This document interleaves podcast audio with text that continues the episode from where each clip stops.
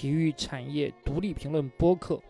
谈体育产业内幕八卦，论体育产业商海浮沉，有料有趣，与中国体育产业共同成长。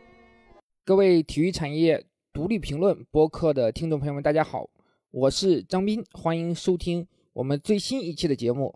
这次终于请来了一位新嘉宾，不再是我们的老嘉宾狼哥了。狼哥已经来了特别多的期了，基本上已经等于半个常驻了。呃，我先介绍一下这位新嘉宾和我的关系，就是非常的好，好到什么程度呢？一起出差，基本上都会住一个房间的这种关系。当然，这是一个男记者，来自澎湃新闻的陈军老师，欢迎军哥跟我们的听众打个招呼。哎，大家好，大家好。这期之所以请陈老师过来呢？就是要聊一下张伟丽，陈军老师跟张伟丽是很长很长一段时间了，可能国内写张伟丽最好的稿子有一半以上都是出自陈老师之手，见证张伟丽整个成长历程的一位媒体老师。我们先聊一下他和乔安娜这场比赛吧，感觉是没有什么太多的悬念。这场比赛呢？其实我们都知道这场比赛挺关键的，因为对于乔安娜来说，她是上一次二零二零年与张伟丽比赛之后呢，她的首次比赛。这两年她一场比赛都没有打，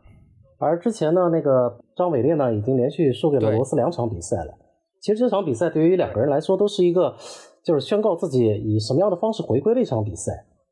之前我们也看到那个大白大拿也说了，这场比赛的胜者呢，就可以获得像现任冠军那个埃斯帕扎。挑战的机会，所以这场比赛对于双方特别重要。他是是击败了罗斯之后拿到金腰带，对吧？对的，对的，就是二七四 UFC 二七四当中，他击败了罗斯。当时是那个判定嘛，因为两个人打的都比较消极，后来因为判定罗斯失去了这根腰带。这场就是和乔安娜这场比赛，我看了过程啊，很刺激。首先这场比赛确实是很刺激。但是我感觉张伟丽赢应该没有任何悬念，就从第一回合看，基本上就是个碾压之势。对的，对的。你对于这场比赛的这个，这会会觉得是一边倒吗？还是势均力敌的这样一个一个过程？之前其实，在准备这场比赛的一些稿件的时候，我们的编辑就问我这场比赛能不能赢。我当时说大概率会赢。如果这场比赛拿不下来的话，张伟丽。就在这在这个 UFC 的这个前景的话，就会比较危险了。因为我们也知道，你看那个乔安娜，她两年多时间没有打比赛，对于一个搏击运动员来说，你相当长时间没有进行正式的比赛，可能你平时也有实战，但但是跟正式比赛这个相差很大。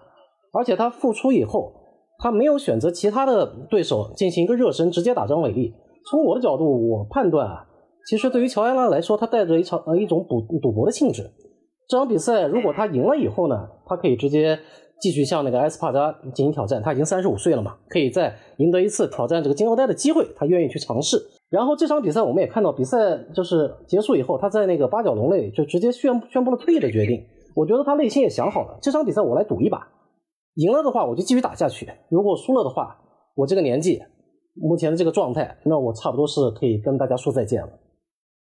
是。这个年纪确实已经嗯比较大了吧，在在这个综合格斗运动员里面，应该也算是一个很高龄了。嗯，比较大了。目前的其他的几位选手都比他要年轻一些。其实张伟丽的年纪也不算特别特别小，因为他进入这个这个 UFC 的时间比较短。张伟丽是三十二岁嘛，但是呃大家都知道，从三十出头到三十五岁，这其实几年时间，每一年你的这个状态，你这个身体的机能可能都会下降。所以从这个角度看的话，我在赛前我就觉得就是那个乔安娜很难很难对张伟丽制造太大的威胁。但是 UFC 这个比赛呢，它偶然性也很大，也存在这个爆爆冷的可能性。因为其实看到那个当时 KO 的那一下，一个神龙摆尾，其实当时乔安娜是在攻击张伟丽的，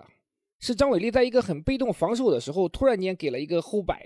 这样的一呃。这个一边嘛，所以也不是说这个乔安娜完全没有还手之力，感觉。那其实从比赛当时的情况来看，我们看到第一回合，张伟丽在站立的时候她是不落下风的，还是稍微占有占据优势。然后进入地面以后，张伟丽表现的特别出色，因为我们知道之前她为了准备和罗斯的比赛，她在那个前 UFC 冠军，呃，塞胡多，呃，塞胡多是原来是练练摔跤柔道的嘛，呃，在塞胡多的训练营营里，他进行了特训嘛，是为了准备罗斯的。但是这个训练下来以后呢，过去我们说张伟丽他战力非常强悍，但是呢，他的地面可能不是那么的那么的好，相对于他的战力。但是经过这个塞胡多的训练营以后，我们发现张伟丽这个武器库的当中已经没有短板了。然后第一回合张伟丽占据优势以后，从乔安娜来说的话，他心理上肯定是有变化的，他觉得我要在第二回合。尽快能够就是抢攻，能够抢回一些分数来。在这种情况下，他他的这这次进攻呢，一定程度上呢比较冒进，给了张伟丽这么一个机会。就是乔安娜，她其实把所有的机会都放在这个站立攻击这上面了。因为如果一旦到地面的话，一旦进入摔跤这个过程，她可能就已经完全没有还手之力了。其实第一回合我当时感觉也有也有 KO 的这样的一个可能性啊，感觉他已经很难。这个防御张伟丽的连续的肘击了。嗯，对的。乔安娜虽然是这个嗯草量级这个历史上卫冕次数最多的那个冠军啊，但是乔安娜其实她并不是特别全面的一个选手，她其实主要还是依赖于她的这个战力，她的战力技术性、距离感啊、节奏啊各方面都不错。但是现在和张伟丽的这个对抗当中，可以看出来张伟丽在张伟丽在这一块呢，已经开始就是占据上风，开始碾压她了。然后呢，其实也有一个细节。嗯，据那个 UFC 的那个官方的一些人透露呢，其实张伟丽之前的训练当中呢，也多次就是尝试了这个这个转身的这个边拳，后摆对这个边拳的练习很多，但是呢，在拍那个赛前宣传片的时候呢，就是官方呢特意没有把它剪出来，因为这个可能是呃张伟丽的一个秘密武器，那么肯定是在赛前要做到保密的。但实际上我们看到比赛当中的话，效果特别好啊，确实威力就是。这个威力特别大，我我问一个就是门外汉一点的这个动作，他这个看起来，哎，他这其实没有那种很很过猛发力的情况，但是直接就将乔安娜打倒在地，而且好基本上没有什么反应的空间，我感觉他好像是脸脸着地的这样一个。对的，对的，一瞬间就挺尸了嘛。其实，在搏击，无论是我们看到 UFC、MMA 这些比赛，包括职业拳击的比赛。其实你打得准，比比这个打的分量更为关键。只要你打准了，打打中你的下颌部啊、面部的一些比较要害的部位的话，可以瞬间让对方失去平衡。这个短时间内突然出现一种就是完全失去意识的一种状态。这个确实是没想到这么轻轻的一拳，就是给了致命的一击啊。那从乔安娜现在这个年龄的情况来讲，会不会觉得这场比赛的含金量其实没有预期的那么高？呃。从从我的我的角度来看的话，我是觉得这场比赛可能可能和两年前比起来的话，它的含金量可能是要是要下去很多了。呃，因为为什么这场比赛会出现？呃，我觉得呢，跟白大拿这个对于这个吸引这个观众眼球，他的这个想法呢是有关系的。之前呢，埃斯帕扎和罗斯的那场金腰带比赛呢，大家大家都觉得非常乏味。那个白大拿赛后他自己谈到说，我我在看比赛的时候，我我都恍惚了，我都愣神了。既然这个这个就是本来草量级是这个 UFC 女子当中就是最受关注的一个级别，嗯，突然出现这么一场这个冠军这个争夺战，那么从白大拿的角度，他肯定是希望赶紧用一场就是更激烈的比赛来唤起这个这个大家的这个这个眼球效应嘛。而两年前的那场比赛，大家也都知道，当时是嗯评为了这个年度的这个官方的最佳年度赛事。是的。大家呢，就是对这场对两个人的再次再次相遇呢，其实寄予了很高的这个期待。而且张伟丽当时虽然赢了，呃，从我们的角度来看的话，我们我们都为张伟丽这个叫好。但是，呃，很多业内人也都说了，其实这场比赛第一场比赛张伟丽赢得非常的险，包括很多呃圈内人士啊，包括一些外国选手认为，其实那场比赛判给乔安娜也是可以的。在这样的情况下，安排这么一场两人两年后的一次就是重逢的话。嗯，对于这个市场来说的话，肯定是非常非常这个热切的希望看到这场比赛。这也就是这场比赛出现的一个一个契机嘛。是，确实关注度是非常之高的。特别是这场比赛，嗯，白大拿也许诺了，这场比赛的胜者可以直接去挑战金腰带。对。那么的话，那大家肯定是 全部关注这场比赛了。是，这个吸引力是非常大的。而且，其实这是张伟丽已经不能再输的比赛了。他已经过去两年两次输给罗斯。我们从整个从产业的角度来讲，就是整个，呃，张伟丽的他的呃影响力，他的商业价值已经是急剧下滑的。我记得在二零二零年那个时候，是他刚应该是刚打完乔安娜没多久吧，那个时候，对吧？他是处于三月八对，号，处于整个的，呃，甚至我一度认为她已经是接近中国体坛一姐这样的一个位置的选手了。然后那个时候他的整个的曝光度啊，上热搜的情况，以及呃各种代言纷至沓来。我看我也看过你写的很多稿子，就是包括有雅诗兰黛吧，还是哪个化妆品，都是有雅诗兰黛，对吧？很顶有级奥迪的牌子。有京东，就是很多大品牌都来了，嗯，国内的、国际的，嗯对，但是在过去两年的话，其实一方面疫情确实也有影响，它也在国内缺少一些曝光。另外两场比赛都输掉了，多少还是影响还是非常大的。如果这场再输了的话，那很可能他，我觉得他的呃职业生涯可能也就差不多到了一个这个可能要要要快结束或者是要结束的这样一个状态了。我们来看的话，当时其实也有这样的判断，就是你输给罗斯两场以后，然后给大家一种一种印象是，可能打罗斯的话会会比较困难，因为罗斯他和那个乔安娜不太一样，他是一个就是技术比较全面的，地面啊、站立啊都很好，而且他是一个我们可以形容为他是一个狡猾的狡猾的一个选手，他不像我们看到乔安娜，乔安娜其实他愿意和张伟丽去换拳，愿意去硬刚，而罗斯不是的。这样的对手的话，其实是张伟丽就是比较头疼的一个对手。但是输了罗斯两场以后，那么打乔安娜，如果这场比赛张伟丽再输给乔安娜，一个两年没有打比赛的人，那么在在在白大拿心中的话，他这个这样一个选手，包括他他也三十二岁了，我之后是不是还要再捧他？他自己会打上一个问号。那这场比赛其实也是 UFC 不想看到张伟丽输的一场比赛。嗯，那是对于 UFC 在中国的发展，目前呃前几年其实是一直是非常好的这样一个势头啊。这个你这方面你是专家，呃，因为我我呢是一个相对来说是比较外行的一个体育体育作者吧，对于 UFC 的关注度没有那么密切和深入。但是我有一个判断，就是过去两年其实看张伟丽这个整个上热搜的这个情况，那说明其实 UFC 在中国的受众。这个群体是非常庞大的，也不在。我有一个观点，就是我认为 U UFC 在过去几年在国内已经不能算是一个小众的项目了，它已经有了很大的受众。但是它这个这个受众很大一方面其实是因为张伟丽，其他的这些选手，包括宋安东啊，包括呃李景亮呀，对吧？我觉得他们可能离张伟丽还是。要差很大一个层次，这个东西是跟成绩密切相关的吧？我不知道我的判断对不对啊？就是也听一下你对于整个这个 UFC 在中国这个市场的怎么一个情况的一个定位。我觉得呢，就是说 UFC 作为这个 MMA 当中的这个最顶级的赛事啊，它在中国就是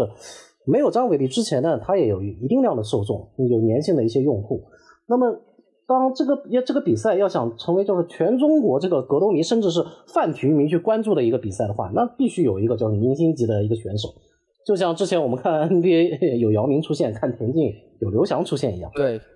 而目前呢，我们看就是男子和女子呢其实是有差别的。李景亮其实打拼了很多年，他的年龄更大，他他确实打的也也相当不错，实力在亚洲也是相当出色。但是他是有一个瓶颈的，他就是始终徘徊在这个十几名。他无法参与到这个金腰带金腰带的这个角逐冠军战当中。宋亚东呢是是比较年轻刚崛起的一个选手，他的现在排名之前赢过以后呢，他已经进入了前十名，他的未来可期。但是目前的情况下，你让他去挑战那个金腰带，短时间内去打金腰带之战呢，不太现实。但是还需要这个一两场这个好的比赛作为铺垫，能够直接参与到这个金腰带比赛的话，其实也就是张伟丽。我们知道，在那个女子草量级当中，还有一位中国选手叫严晓楠嘛。之前呢，就是大家对他也有期待，就是圈内人对他也有期待，但是他和那个现任冠军埃斯帕扎的那场比赛呢，输掉了，呃，输的没脾气。就是综合各方面因素来看的话，真正能站在这个这个冠军争夺战这个舞台上的，也只有张伟丽。所以说，张伟丽这个大旗呢不能倒，不仅是对于这个就是广大的这个中国的这个观众，包括对于白大拿来说，张伟丽这个旗帜不能倒。确实。呃，其他的我看还有一些蒙古族的呃选手也签到 UFC 了，他们现在是不是也还是没有形成嗯足够的气候？嗯，这个差的还很远。这几年其实那个 UFC 对于这个拓展这个中国市场花了很大的力气，包括在上海，它也设那那个 UFC UFC 的那个精英那个训练中心嘛，也吸纳了很多这个中国的选手，希望呢把这个蛋糕做大一些。但是目前来看的话，很多选手呢，他就是就是通过一些测试加入到 UFC，但是情况并不好。之前的一些比赛我们看到就是。呃，之前有一站就是很多中国选手去参加了这个这个比赛，而且很多人是处子秀，但是基本上都输掉了。就目前情况下，就是说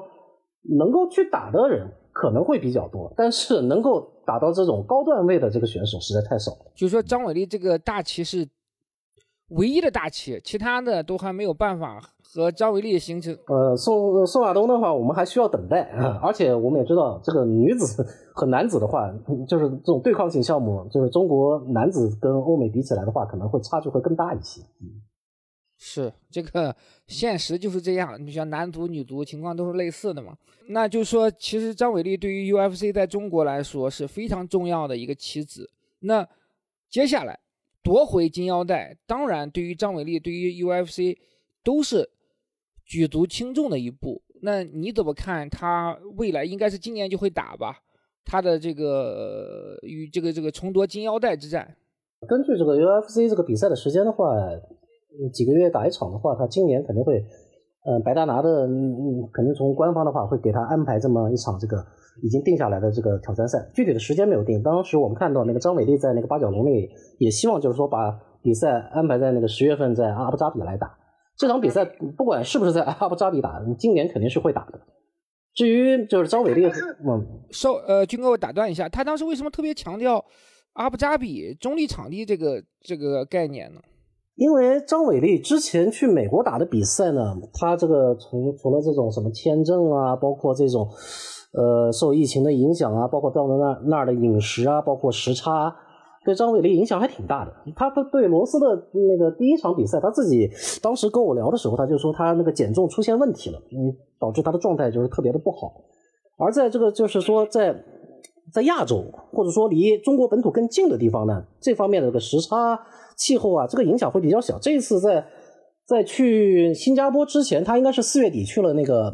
泰国，泰国的那个普吉岛进行那个最后的那个封闭训练嘛。他的他的那个他跟我聊的时候，他就说，哎，在在在这儿感觉特别好，而且泰国和新加坡又很近，我在这儿训练的差差不多了以后，我直接就过去了，也不存在时差，饮食啊各方面也特别好，他就感觉很舒服嘛，跟在中国国内打比赛就是没没什么区别。而且张伟丽之前也提到过，他但凡在就是主场打的比赛呢，他确实发挥的都更更好，包括打那个安德拉阿德，四十几秒就结束比赛了，就是在中国深圳嘛。所以这次他很看重能够把比赛放放在比如说中东、亚洲啊、阿布扎比这些地方，比去美国要打比赛的话，对他来说他是更舒服。嗯，那你觉得他和这个竞争对手，呃，实力之间的对比是怎么样？他们之前应该没打过吧？嗯，他们之前没有打过。嗯，埃斯帕扎呢，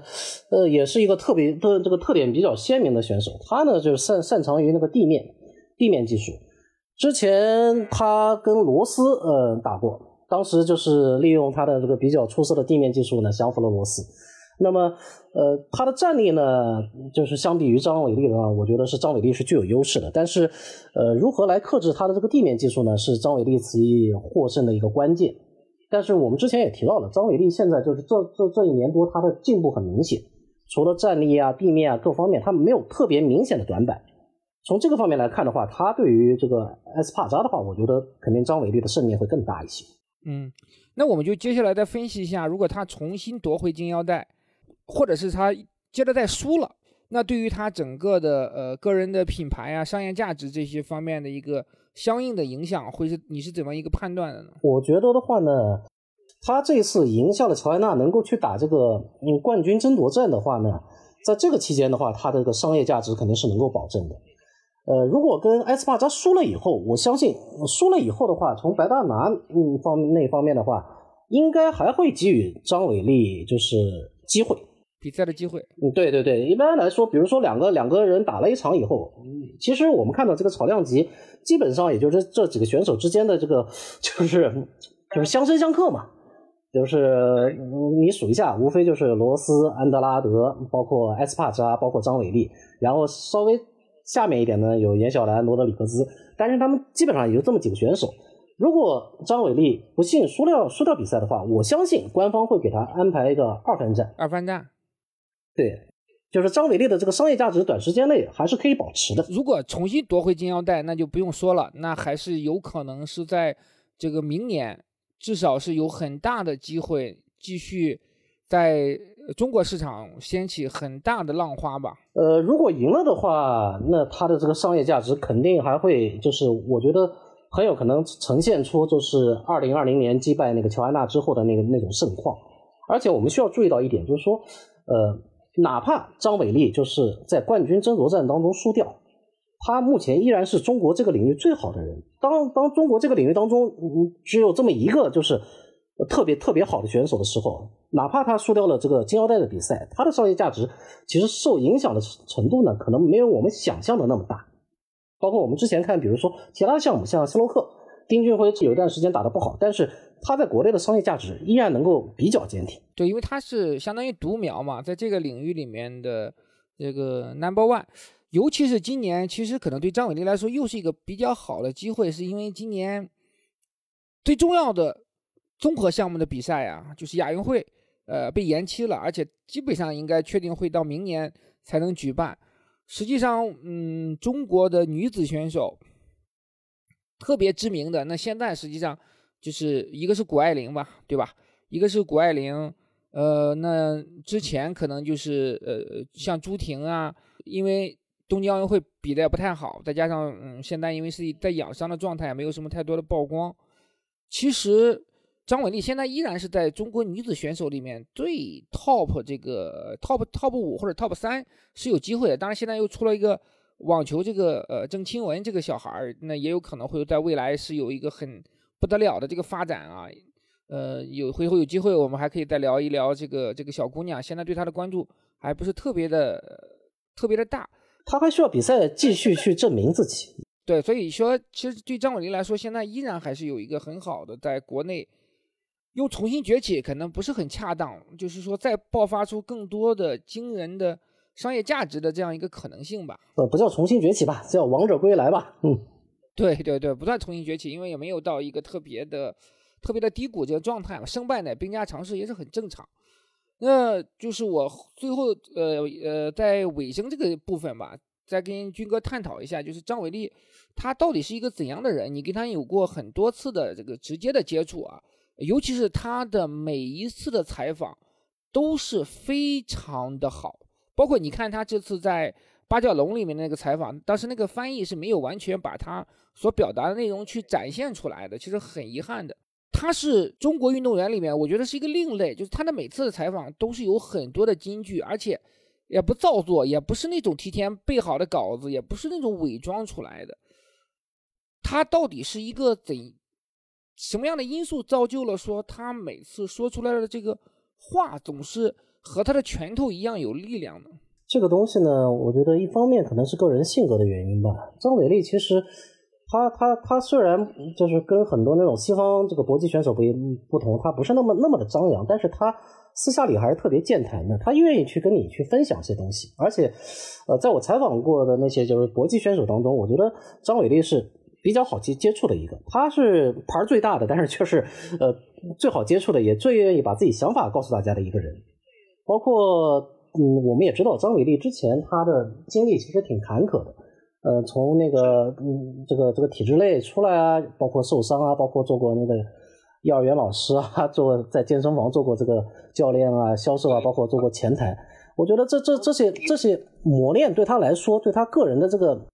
这个人格啊，包括这个整整个这个素质的这个塑造是有一定的帮助的。他经历过这些以后，他是一个有故事的人，他有很多东西可以去跟大家分享。而我们有一些有一些运动员，可能他就是一直是被保护着的，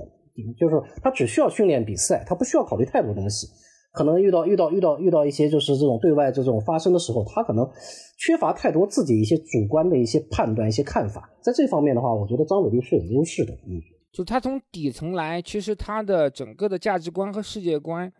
是相对是比较积极和比较健全的，对吧？其实我觉得他在八角楼的那个采访，虽然没有唐提到唐山事件，但是肯定是和之前刚刚发生的这个唐山事件有着密切的关联。这一次比赛之前，其实这段时间我看到很多这个这个格斗选手都谈了这个唐山的这个事儿嘛，包括宋亚东啊，包括林和琴啊这些一些，包括方便他们都谈到了。张伟丽在在在这场比赛当中提到这个这个女性力量，没有提到这个唐山这个事儿，我觉得可能是跟这场比赛是在新加坡举行有关系。他觉得这个这个事儿可能不需要就是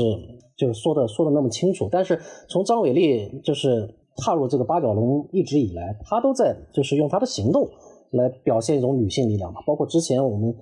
在三八妇女节的时候，他击败乔安娜以后，他也就是表达了类似的一些想法。我们我们从他身上也能看到，就是他是这个当代这种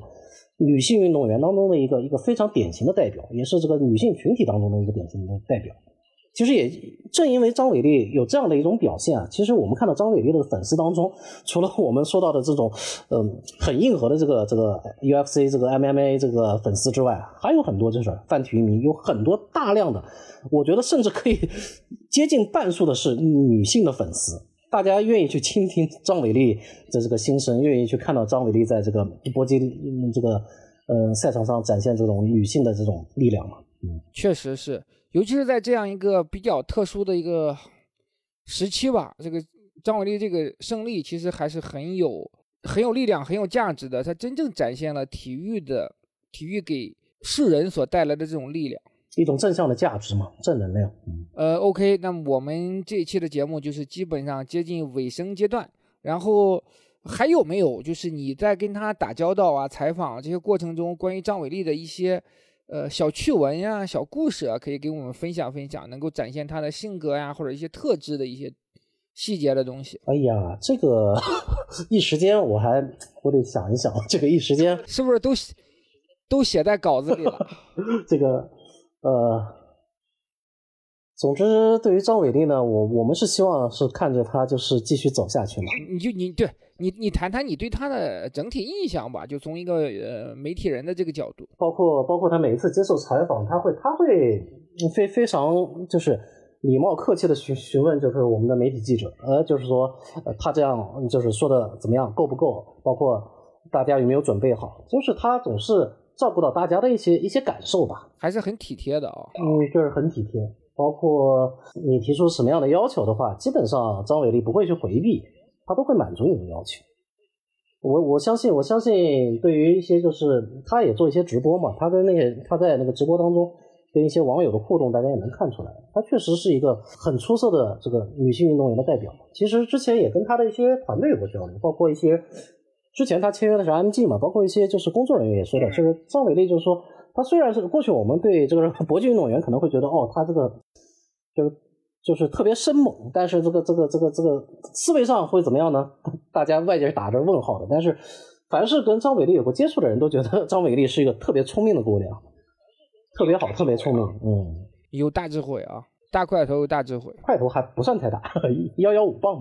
哈哈哈哈对，嗯，中块头有大智慧。那他哎，他现在不在 IMG 了吗？他是新签了经纪公司吗？他现在已经就是就是就是自己单方面来处理这些事情了。就是回到就是因为他之前一直是在那个黑虎搏击嘛，就是他的那个总教练蔡学军的那个俱乐部。这个俱乐部其实在张伟丽成长当中扮演了重要的角色。当时就是因为这个蔡学军这个伯乐相中了张伟丽，然后把他带进了这个这个 MMA 的赛场。之后呢，IMG 是因为就是你也知道，他在这个国内会寻找一些比较好的、有潜质的这个运动员去进行合作嘛。那大家进行了就是之前的合作后，现在据我所知，他和 IMG 的这个合同就是呃已经不再继续了，开始自己单方面来处理这些事情。也很正常，就是职业选手换经纪公司啊，或者是由自己来打理自己的经济事务，也比较正常。那我们就继续关注张伟丽未来的走势，然后关注他接下来挑战金腰带这场比赛。呃，非常感谢陈军老师来和我们分享，都是都是干货呀。这个确实是，确实是一手的，一手的资料比较多啊。非常感谢，我们这一期节目就是这样。感谢军哥的分享，这一期的节目就到这里，谢谢各位的收听。有兴趣的朋友可以关注我们的公众号“体育产业独立评论”，会有更多详细的文章供大家参考。